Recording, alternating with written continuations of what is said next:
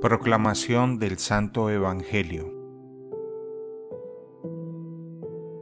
En cierta ocasión los discípulos se acercaron a Jesús y le preguntaron, ¿quién es el más grande en el reino de los cielos?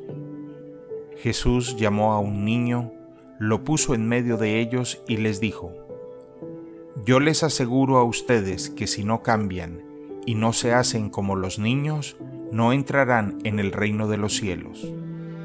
Así pues, quien se haga pequeño como este niño, ese es el más grande en el reino de los cielos. Y el que reciba a un niño como este en mi nombre, me recibe a mí.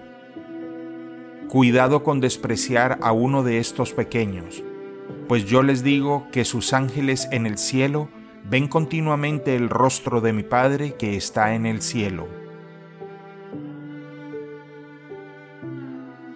Palabra del Señor.